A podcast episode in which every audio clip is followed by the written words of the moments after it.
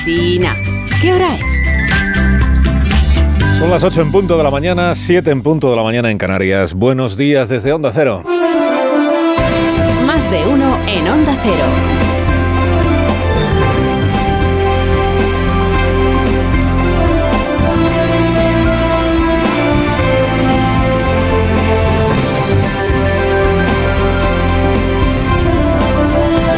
Bienvenidos a una nueva mañana de radio que ya es la última del mes de febrero, ¿me entiendes? Estamos estrenando el 28 de febrero del año 2023. Miren, en octubre del año 2014, Mariano Rajoy hizo historia de la política en España, de la política de la distracción y el camuflaje. Llevaba cinco años ya investigándose la Gürtel. Luego nos enteraríamos de que Fernández Díaz, el ministro de Interior, tenía montada la Kitchen para sabotear esa investigación judicial presuntamente. ¿no? Y en aquel mes de octubre del año 14 le preguntaron a Rajoy en una rueda de prensa por la situación de su partido ante las revelaciones de Luis Bárcenas. En cuanto a la situación en el partido de la persona por la que usted se ha interesado. La persona por la que usted se ha interesado. Se pasó meses el presidente de Rajoy negándose a llamar a Luis Bárcenas por su nombre. ¿Es posible que jamás pronunciara Rajoy la frase esa persona de la que usted me habla? Es posible. Pero tampoco Bogart dijo nunca toca la otra vez Sam y ahí quedó grabada la frase en mármol. Esto pasa mucho con las citas que todos recordamos, que igual eh, originalmente jamás fueron dichas en esos términos. Esa persona por la que usted se ha interesado, o esa persona de la que usted me habla. Bueno, los partidos se copian las maniobras de camuflaje más burdas, lo sabemos. El Tito Berni, que es la última incorporación a la nómina de políticos en España que han sido cazados en chanchullos y en, y en calzoncillos el Tito Berni se convirtió para el PSOE ayer en esa persona de la que usted me habla. En la versión presidencial de Pedro Sánchez. Eh, esta persona ya no es diputada de las Cortes Generales, tampoco es, eh, eh, desde luego, miembro del Partido Socialista. Esta persona y en la versión extendida de su número dos en el partido, la ministra María Jesús Montero. En el momento en que se tiene conocimiento que alguien de nuestra fila pueda estar inmiscuido, pueda estar en algún caso de corrupción, se va a obrar con la misma celeridad con la que se ha hecho con este señor que se ha, se ha visto eh, involucrado en el caso que usted me comenta.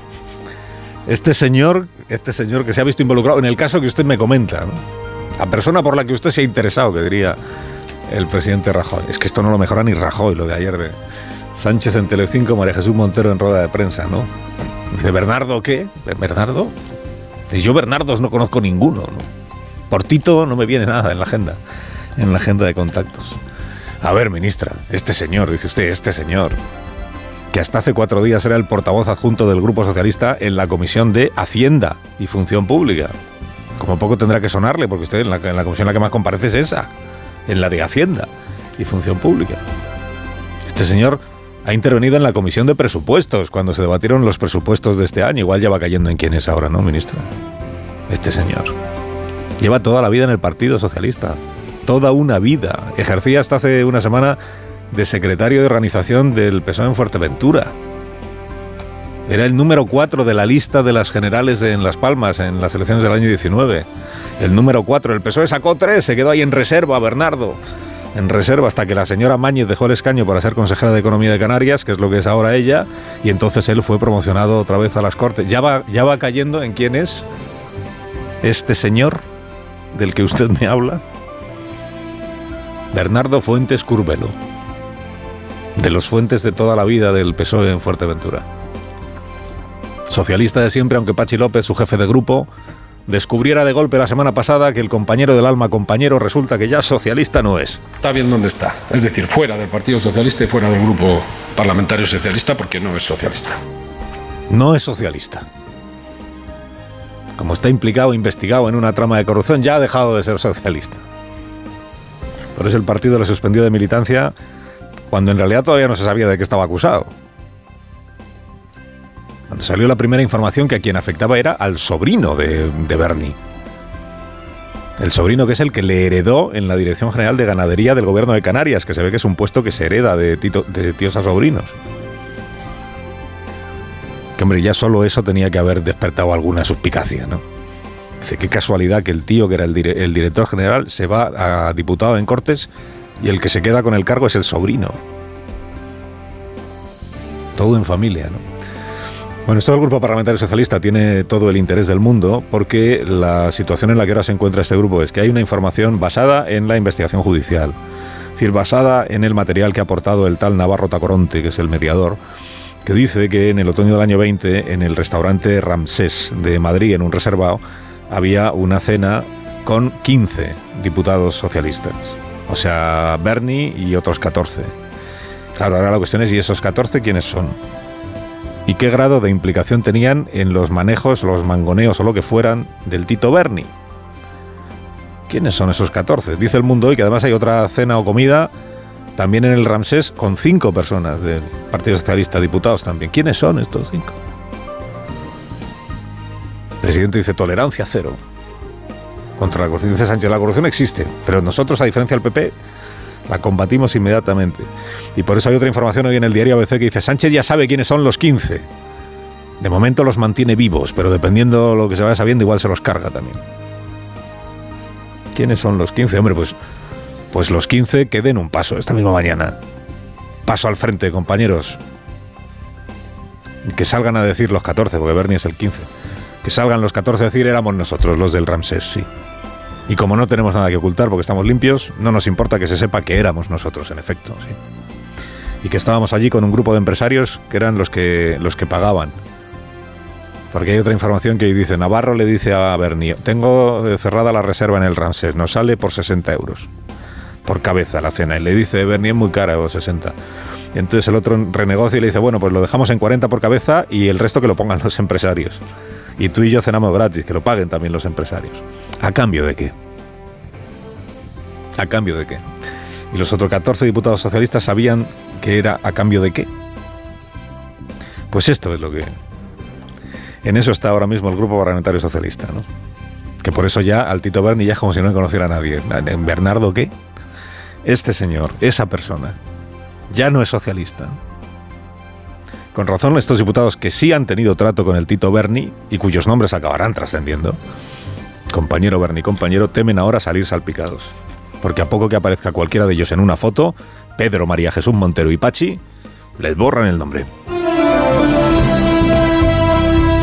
Isabel Díaz Ayuso ayer le pudo el ansia de que un caso de corrupción o lo que sea se lleve por delante a Pedro Sánchez y le salió esta frase de tres segundos pretendidamente profética. Tito Berni va a hacer caer este gobierno. Tito Berni va a hacer caer este gobierno, dijo la presidenta de Madrid. Un castizo le habría dicho, ya quisieras, Isabel. Ya quisiera. Que caiga Sánchez es improbable. Sea por el Tito Berni o sea por cualquier cosa. No hay otro medio de tumbar a un presidente del gobierno que una moción de censura que prospere.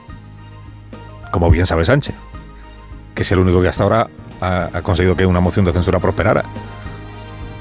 Y que es el único que ha llegado al poder por esa vía, la moción de censura.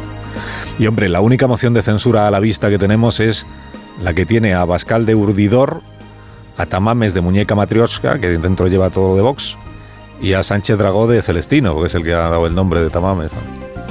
Y a ver, que prospere la moción de censura Hombre, salvo que don Ramón, dale Ramón, seduzca con su verbo fluido a Rufián. Hombre, como hoy se sabe que en el año 2017 estaba Tamames proponiendo rebautizar Cataluña, cambiando el estatuto como Nación Catalana, a ver si así los... Igual si vuelve a decir esto en, la, en el discurso de la sesión de investidura o de la moción de censura, ¿eh? Estoy por la Nación Catalana, entonces igual es Rufián el que le aplaude. Rufián, Héctor Esteban, la señora de Bildu, Igual así prospera la moción. Que no parece que el presidente Sánchez corra el más mínimo peligro con esta historia de la moción de censura. ¿no? Fíjese, cuando Abascal habló por primera vez de esta moción hace muchos meses, la interpretación general fue que no iba contra Sánchez, sino contra Feijó. Para retratar a Feijó como el derechito cobarde que carecía de arrojo para plantarle un órdago a Sánchez. Bien, es verdad que eso fue antes de que Macarena Olona retratara a su vez a Abascal como un títere de la derechona del yunque. Ahora que Tamames ya ha unido para siempre su nombre al de la extrema derecha española, Dale Ramón, pues es el PSOE el que está intentando, con ninguna sutileza, esa es la verdad, cargarle a Feijóo el muerto de esta moción de censura. Al menos el señor Casado tuvo la dignidad de votar no al extremismo de la ultraderecha. Feijóo se muestra equidistante. Ese tirar la piedra, esconder la mano, bendecir los pactos, pero no salir en la foto, esconderse en el despacho de Geno. ¿Se da cuenta usted que desde que Pablo Casado ya no es nadie? Le llueven los elogios de Sánchez y de sus ministros. Por haberse opuesto a la extrema derecha, por haber combatido la corrupción. ¡Qué maravilla! Es el mismo casado al que tacharon de mayordomo de Abascal y de instigador del transfugismo en Murcia, el mismo. Alabado sea ahora San Pablo. Resulta un poco embarazoso escuchar a ministros con una carrera profesional notable hacer ahora cada día de papagayos repitiendo la consigna que ha fabricado el, aparato de persuasión del Palacio de la Moncloa, ¿no? Esta última que es, tampoco se han estrujado mucho la cabeza, ¿eh? que es esto de Feijó se esconde, tira la piedra y esconde la mano porque no va a ir al Congreso a hacerle de bastón a Ramón Tamame. Borja Semper fue el primero en decir en público, recién llegado a su puesto de portavoz del PP, que Vox es un, collo, es un chollo, un chollo para Sánchez. Un collo no, un chollo para Sánchez. Y ayer Semper insistió en esta idea. Cada día que pasa nos reafirmamos más en el absoluto error que supone esta, esta moción. Vox vuelve a acudir al rescate mediático del presidente Sánchez. Bueno, mire, pues al menos en esto, en esto sí tienen la misma opinión Borja Semper, Núñez Feijó y Díaz Ayuso. tampoco en todos los temas, pues en este sí. Y por eso se duele la presidenta madrileña de que la moción de censura ocupe minutos en los medios de comunicación que podría estar ocupando esa persona de la que usted me habla. O sea, el Tito. Carlos Alsina en Onda Cero.